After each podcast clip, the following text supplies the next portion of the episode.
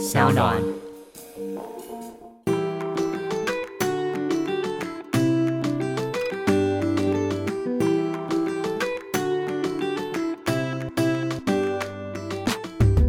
欢迎回到 Ivy 爱公威。今天呢，邀请到的是一个他的职业非常非常特殊，是食物造型师。我们欢迎李婉容 Anna。嗨，大家好，很高兴今天来聊天。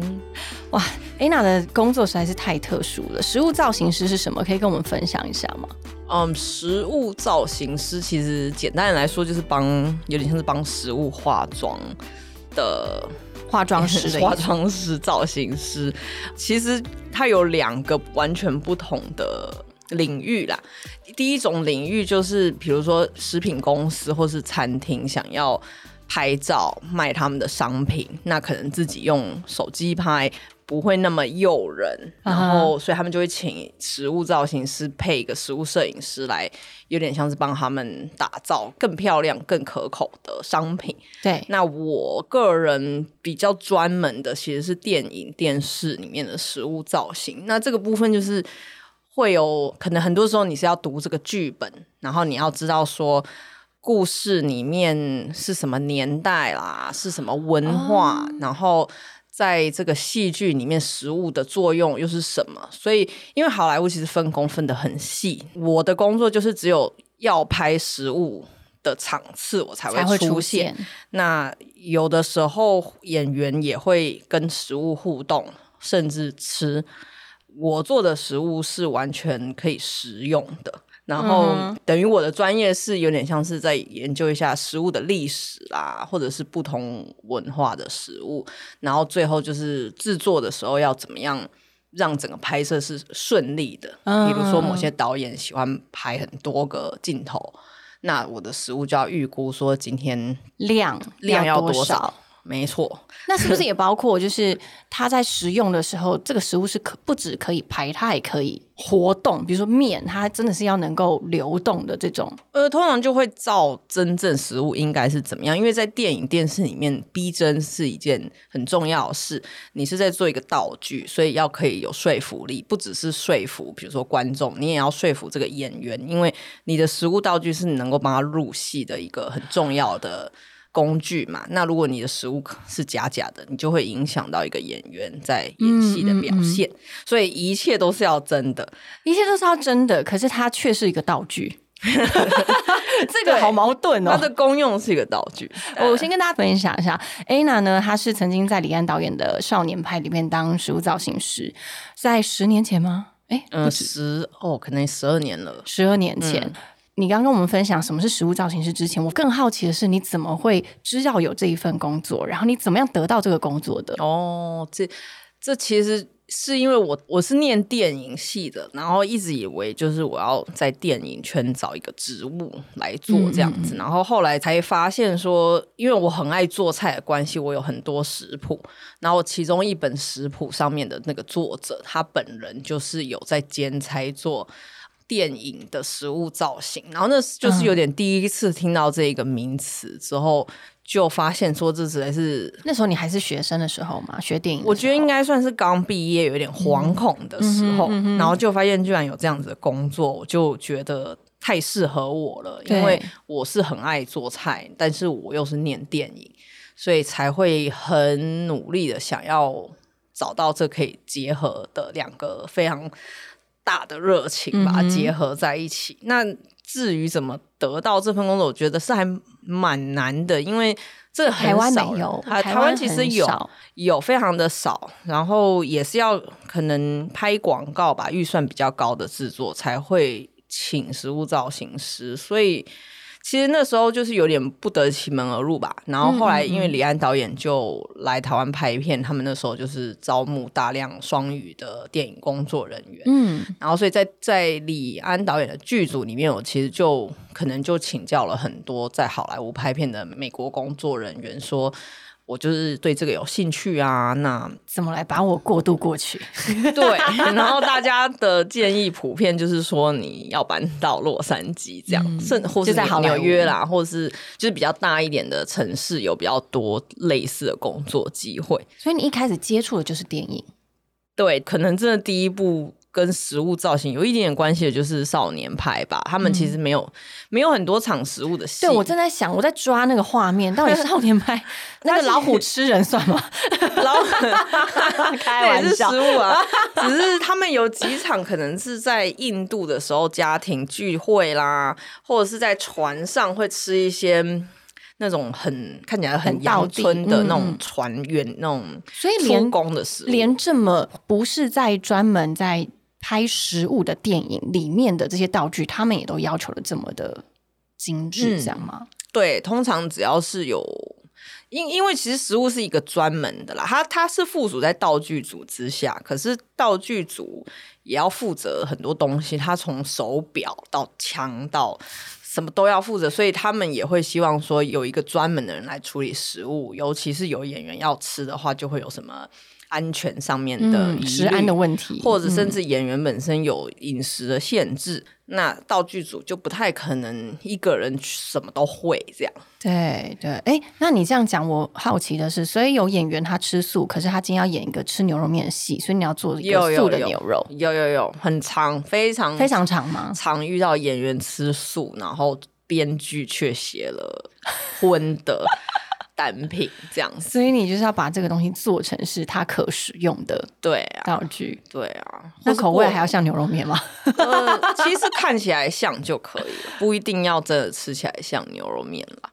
很常遇到，其实也有过敏啊，不能吃豆类或者是坚果类，各式各样的要求都有可能。但是素食要吃荤的是还蛮常见。蛮常见嗯的，或者是很多演员他们可能在做饮食的控制，但他可能要拍一个美食的电影的时候，那他干嘛接？没有啦，没有，那他是不是就要这样子？对，呃，有些演员其实他会假吃啦，就是他在镜头前面辛吗？没有没有没有，其实如果你现在我跟你讲了以后，你仔细看任何电影、电视，就是演员要在餐桌前面要吃东西，他们其实很多百分之九十的时间是花在就是切，就是碰盘自己的东西，嗯嗯嗯手在那边 好像挖啊、搓啊，或是嚼，但是你真的看到他把东西放到嘴里是几乎没有。是吗？所以他其实都是演的。然后真的有演员也是吃吃，可是可能导演喊卡之后，我们会准备一个就叫 spit bucket，就是可以吐可以吐出来吐的桶子，对对对，所以也不一定会真的吃啦。吃进去。对，因为像那个大家都知道，Brad Pitt 他很爱就是透过吃东西来诠释他的电影嘛，哦知道，哦所以他该不会都 不都是假吃吧是？要打电打个电话给 Brad？Pitt 那我们回到就是你一开始进入这个职业之后，嗯，你等于接触到他是因为曾经呃看过一个食谱的作家，他是这样子的工作嘛？对但是在真正接触到这个工作，跟你一开始设想落差很大嘛？哦，还蛮大，因为我之前就像很多人对食物造型式的印象是东西都是假的，有很多造假的小 paper，然后其实是不能吃，只要漂亮。嗯嗯嗯，然后后来对啊，后来嗯才发现有一路有一个路数是这样，没错。但是电影里面就完全不一样，然后更多其实是要兼顾的是演员的喜好啦，演员的一些限制，然后还有就是拍戏的流程，那个像我刚刚说，就是量要怎么抓，预算要怎么抓，然后什么样的食物是很方便可以重新 reset，就是拍完一个赶快回复到刚刚原来样子。那所以比如说那种很多酱汁汤汤水水的东西就不适合，因为每次拍完还要清还要擦，然后就是很后来才发现，很多时候是执行面的部分。那当然，厨艺的部分是是基本的啦。厨艺对你来说应该是小 case 了吧？你这么爱做菜，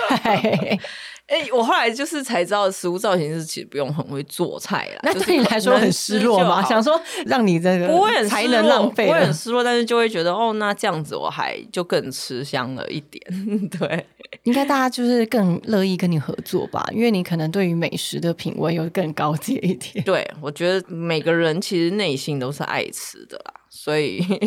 遇到一个可以满足这方面的那内心的欲望的人，都大家都通常在片场都还蛮喜欢看到食物造型师来这样。对啊，而且尤其是你做的是可食用的，对，可以食用，然后可能还有多的剩下，大家还可以带回家。所以你在拍片的过程中有什么荒谬的需求吗？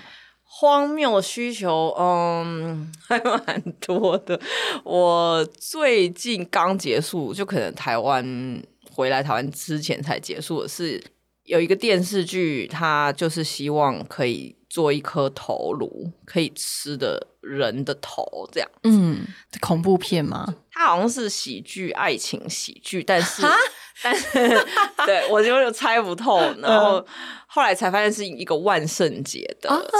嗯嗯嗯的场景，然后可能 party 的餐桌上有一个很写实的头颅，对，但是其实是可以吃的这样子。然后那个时候我就觉得哇，天啊，这好难啊，因为真的没有做什么头颅的经验。对啊，因为你做的都是食物啊。对，然后后来最后就是。找到的解决方式就是去买一颗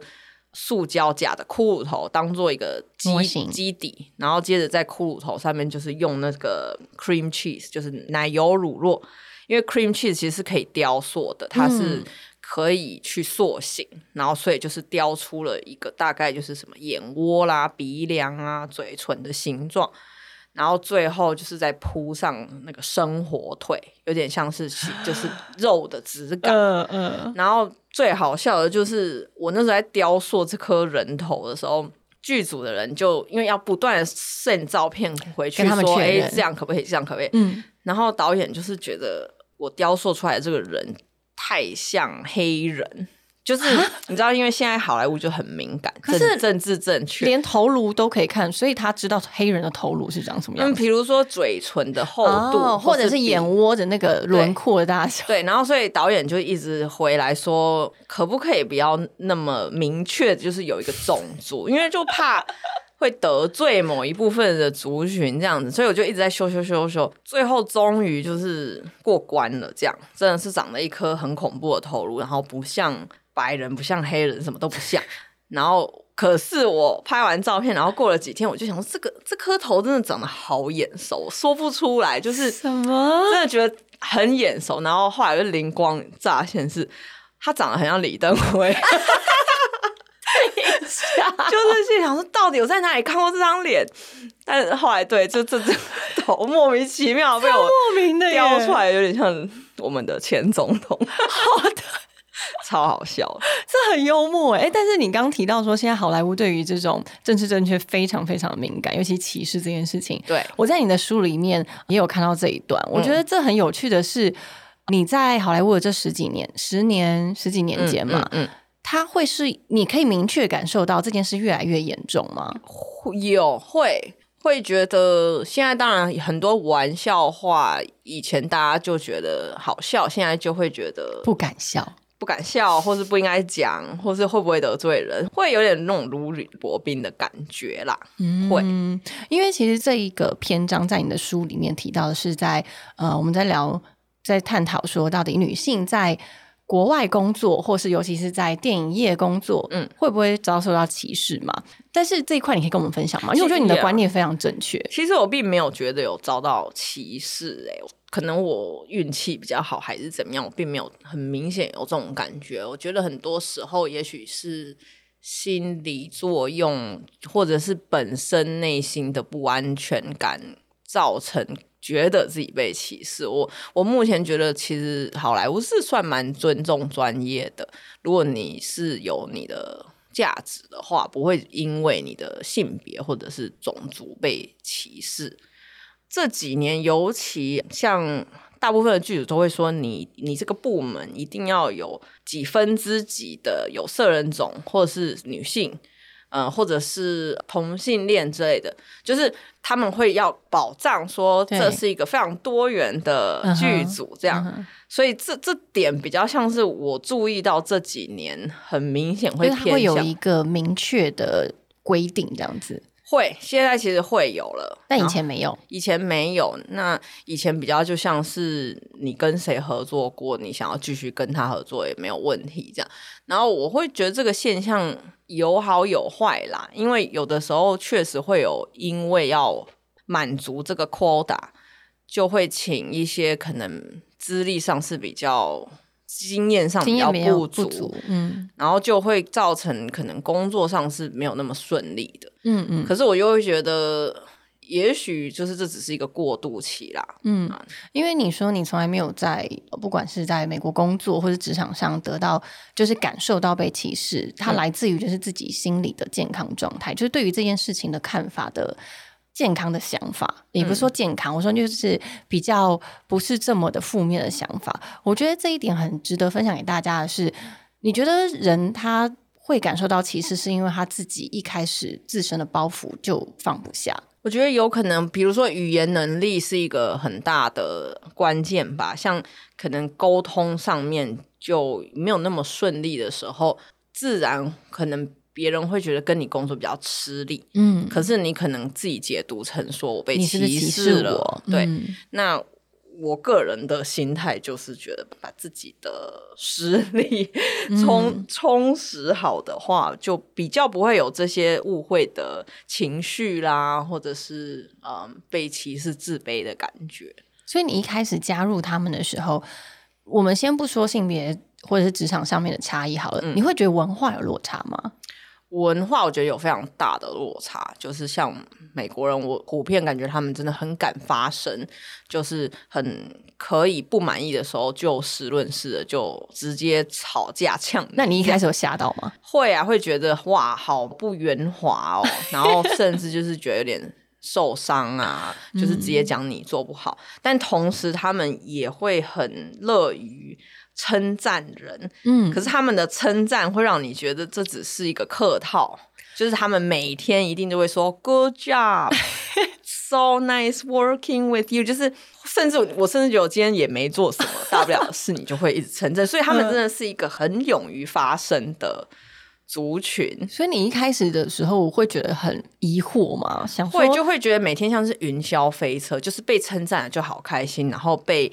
指责了就会觉得很难过，可是后来就发现没有，他们真的就是一个他们的沟通方式，他们的习惯就是这样子打招呼加爸爸也变成是 You are so good 这样子，对对对，就是他们也没有真的是这么认真，这么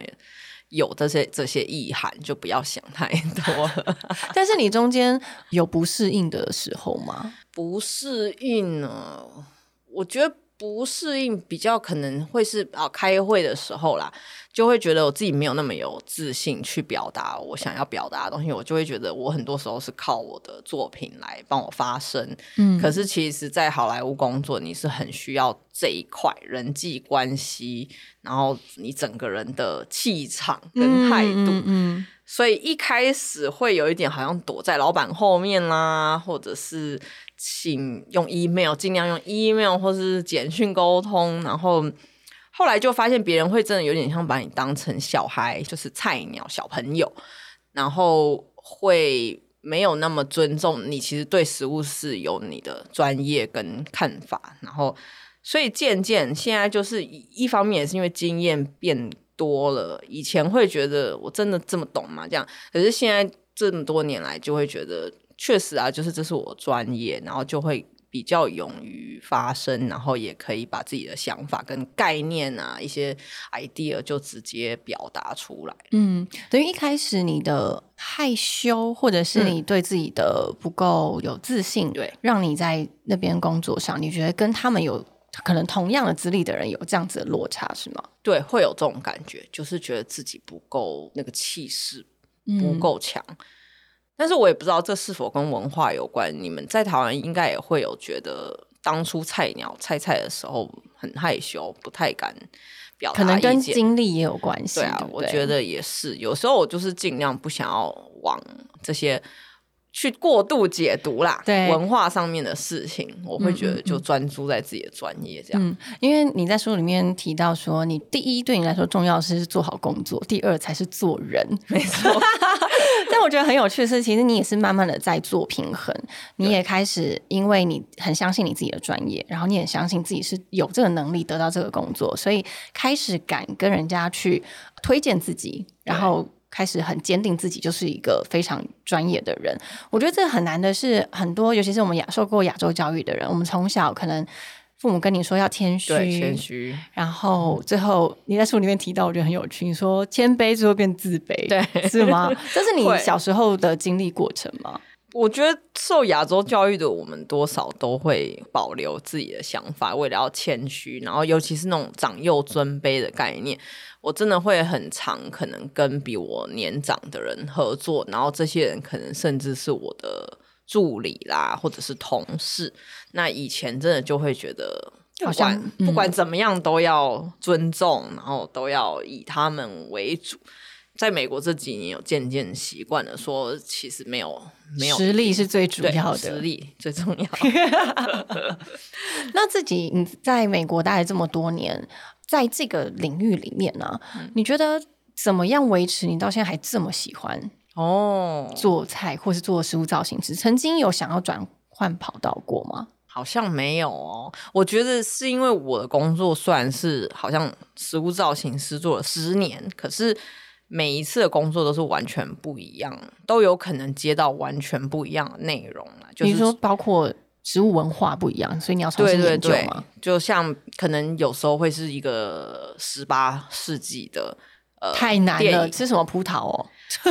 有葡萄有，当时也有，或是会接到什么科幻片是根本不存在的的的世界嘛？那当然，现代的也很多，八零年代、六零年代，所以虽然说是都是同一份工作，但是我会觉得每天都不一样，所以不太会有倦怠感，反而是会有一点慌张，说很多时候你接到工作，你真的从来没做过。不确定，比如说有没有办法，像是十八世纪的那一个，就是会觉得不熟悉那个年代，然后而且那时候其实没什么参考资料，你就是只有一些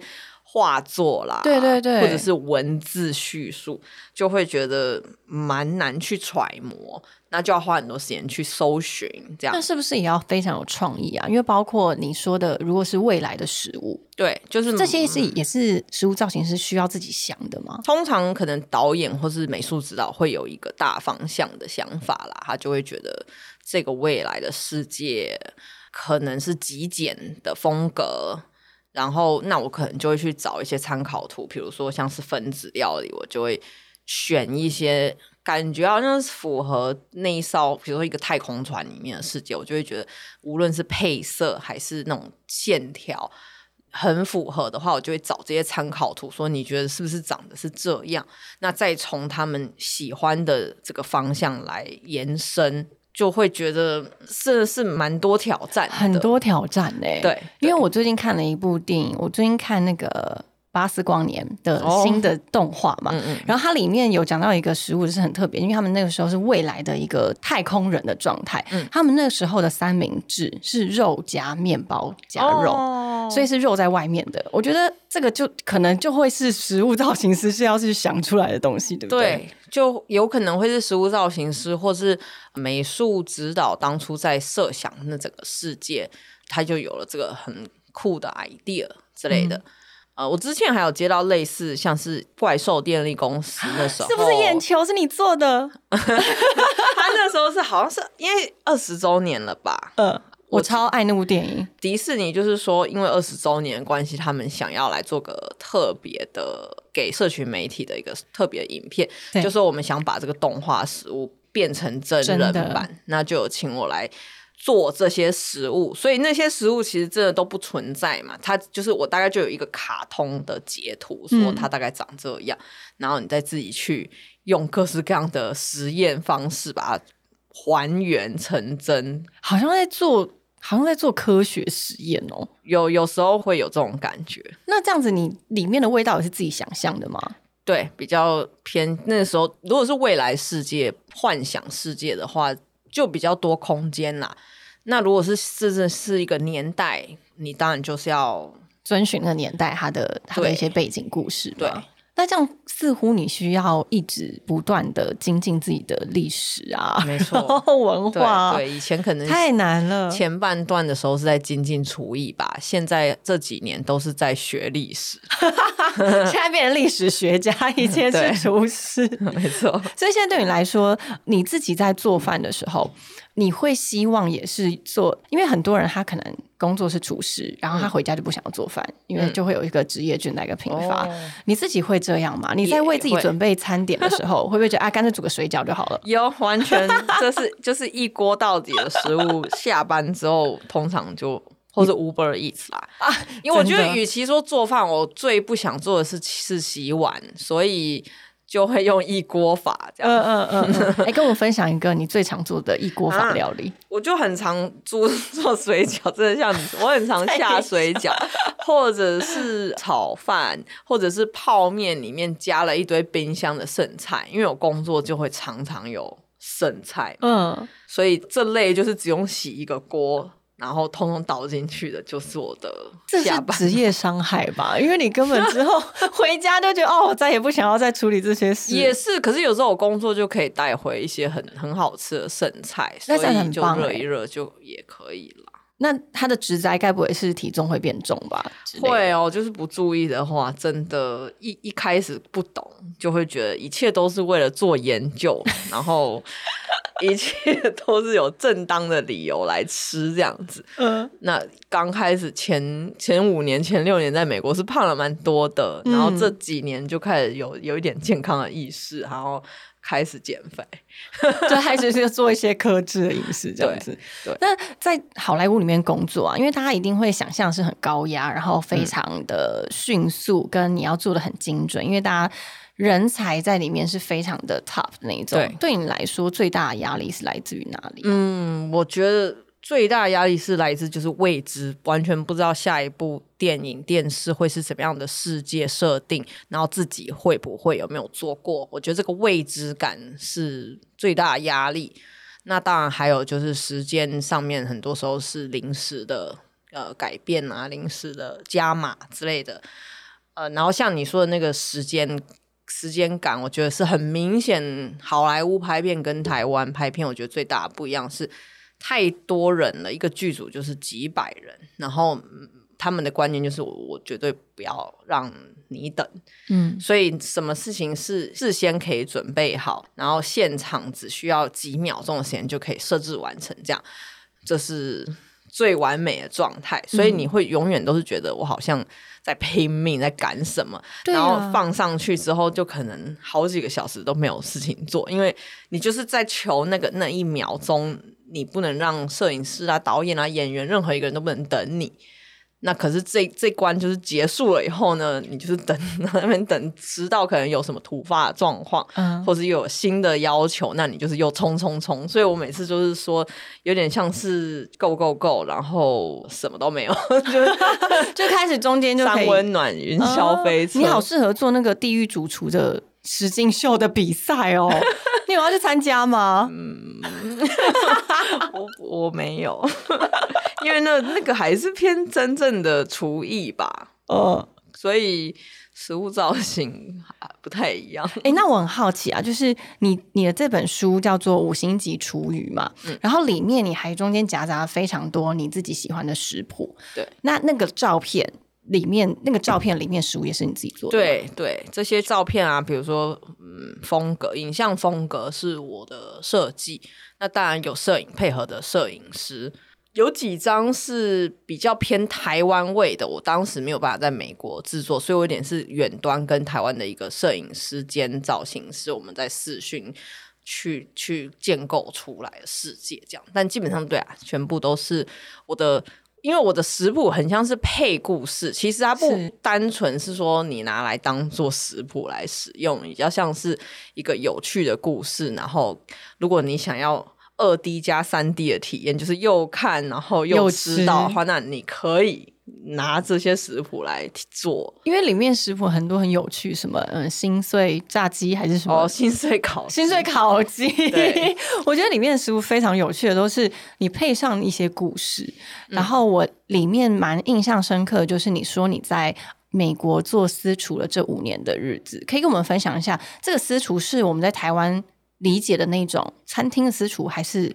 真正的厨师，真正哦台湾的别人的厨师？台湾，所以台湾没有在家里面帮别人服务的，因为我还没有到。贵妇那个等级，哦可能没有感受过家里有厨师。基本上我是在别人家里面的私人厨厨师师，所以不是说有一个餐厅，然后私房菜这样子，所以通常是要配合完全克制化，就是完全要配合这一家人的喜好跟饮食的限制，跟可能现在的身体上的目标啦，所以你还要身兼营养师的一个。有一点对啊，那那时候这个五年的这个家庭，你是怎么找得到这个工作的？一开始哦，因为我当时在打工的那一间餐厅还算蛮小有名气的，所以就我在应那时候就是觉得餐厅工作实在是时间太不弹性了，所以我就开始应征一些私厨的工作，然后才发现说我待过这间餐厅，履历流出去就真的蛮多人知道这间餐厅，然后欣赏这间餐厅，所以。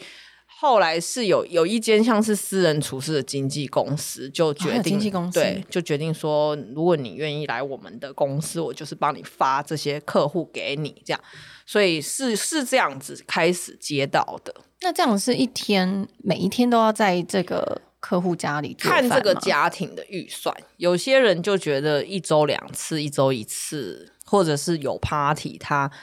自己的力量没有办法 handle 这么多一宾客，他才会偶尔请一次这样子。但是你的这个五年的经验是你一周两次，呃，两到三次，当时是两到三次，然后当时可能食物造型的工作也没有那么频繁，所以这个就有点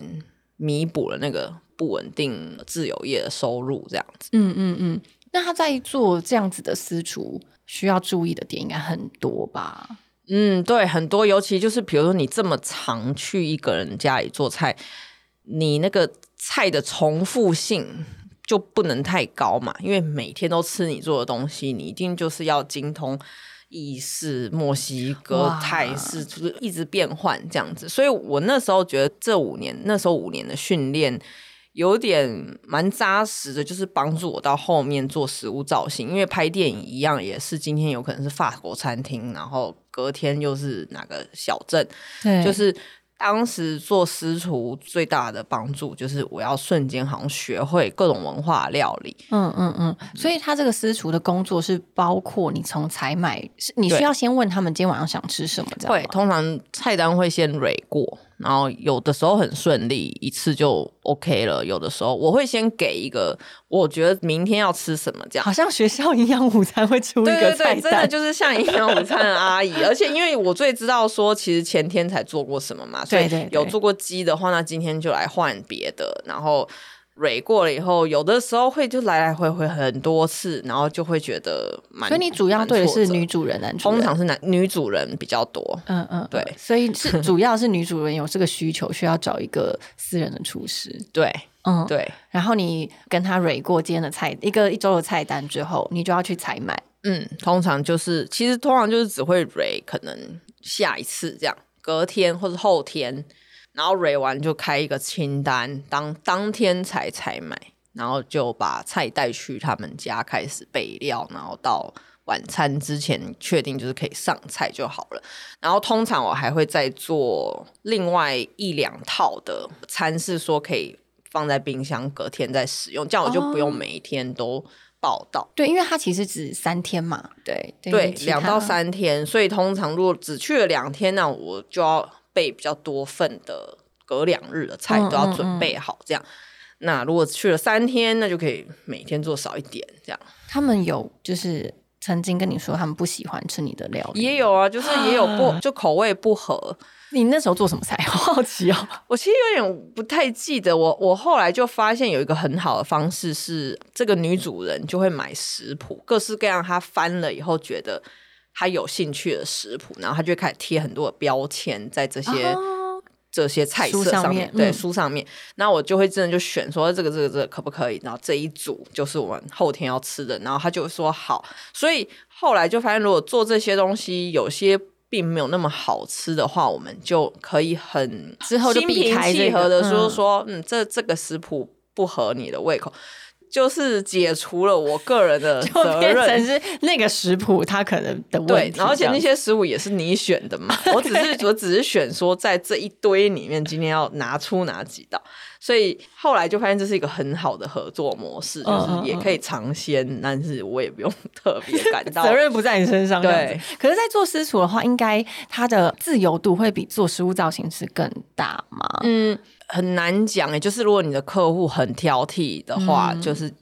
那你真的可以用来使用的食材就很有限。那你有曾经做过台湾的料理给他们尝试看看？有，我有做过，我不会是水饺吧？没有没有，呃，红油抄手，我有一阵子很常要做，因为鼎泰丰其实在美国是很红的一嗯间餐厅，然后鼎泰丰的红油抄手就很多人吃完就很上瘾，这样，所以我就有蛮长一阵子需要做红红油油抄抄手，或者是把馄饨里面的肉可能改成那个植物肉啦，又做了各种不同口味啦，基本上。嗯但是他们不会要求你要做鼎泰丰的小笼包哦。嗯，还好险，现在还没 有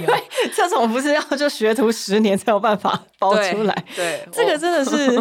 我，我觉得当私厨的挑战非常非常高哎、嗯因为可能大家会以为什么都可以要求，对，我觉得蛮高的，是因为你真的要会做很多种各式各样的食物，可是同时会，我后来才发现很多客户其实他们就是想要吃家常的料理。哦所以他们觉得餐厅就是可能太繁复了，太 fancy，或是太油、太咸、太重，他们还是想要有那种妈妈的味道。可是通常妈妈的味道就是要么就是妈妈做，或是老婆最后就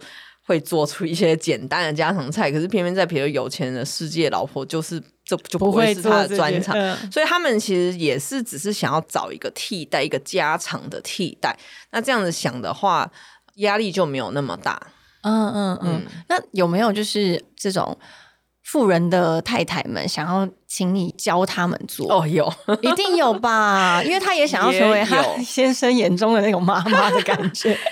哦，没有，其实比较常是问我说，可不可以教他的个扫地阿姨啦？哦，他想要 顺便因为有时候我我现在尤尤其是我就越来越忙了，有时候真的就没有办法拨这么多时间去做私厨。像五连的那个后来就放弃了嘛，因为工作太忙，工作太忙，我就是变成可能他们有特殊的场合，有什么 party，我会支援这样。然后，所以还蛮常会问我说，可不可以教他们的呃帮佣啊，或者是愿不愿意开课教她跟她老公，有点像是一个那种感情的啊呃升温的一个集体活动。结果有吗？也有也有都有有有教过一两堂，但不知道他们有没有 那可以跟我们听众分享一下哪一种食物料理做了会感情升温吗？哦，我觉得可能手工意大利面吧，手工艺，你说从揉面揉面开始。是为什么？因为接触会特别多。我觉得因为时间比较长，嗯，从就是揉面开始，然后面要醒啊，醒面，所以 醒面时间就倒杯红酒在旁边对，而且像比如说揉的部分比较需要蛮力的话，就可以先生来做。然后那切菜或者是煮的时候，那就是太太太太来做，所以是一个可以合作无间的一道料理。好有趣哦！我觉得这个这个是我们听众应该非常想知道的耶。对啊，而且意大利菜可能就感觉比较浪漫了吧？啊，是哎、啊，对，我我觉得他会不会回家以后全部都在做手工意大利面？可以的，其实不难，真的不难。这个在食谱里面有吗？你的书有，我有意大利面的食太谱，好了，太好了！因为这本书其实除了他自己在做食物造型师的工作的经历，以及他人生的一些体悟之外，里面的小帮助就是我们刚刚提到的，有一些针对故事，然后延伸出来他写的食谱，我觉得很有趣 耶、谢谢。真的，大家可以好好的。如果你今天想要跟你的另外一半加温升温的话，可以做做手工意大利面。哎，那如果推荐单身女子要做的哦料理呢女子哦，煮水饺没有了，你很坏耶叫 Uber Eat 叫 Uber Eat。我觉得手工意大利面一样啊，其实就是一整个疗愈的过程，因为我觉得可以揉那个面，很舒压，对，是很舒压的。所以其实应该是说自己做或是跟对方做都都都都很好。你可以自己先学习做，做会以后假装不会，然后请他来一起跟你做也可以。这样，就是假装自己弱不禁风，可以帮我揉一下。好，我觉得今天很开心的，今天邀请到 Anna，然后让我们了解到初步的了解到食物造型师他的工作内容是什么。但大部分我可以感受到的是，你真的对食物非常的喜爱跟热爱，也非常热爱自己的工作。没错，我觉得大家如果想要有感受到这样子的一个热情的氛围的话，可以来看看 Anna 这本书，里面有聊到非常多他自己对于食物为什么有办法持续对于食物的炙热。还有以及在国外工作的时候一些自己的心路点滴。好，希望 Anna 呢后天要回 LA，对不对？对，希望你顺飞，然后嗯未来可以再带更多的好的作品来给我们大家。好，谢谢你，我们下次见，谢谢，拜拜。拜拜。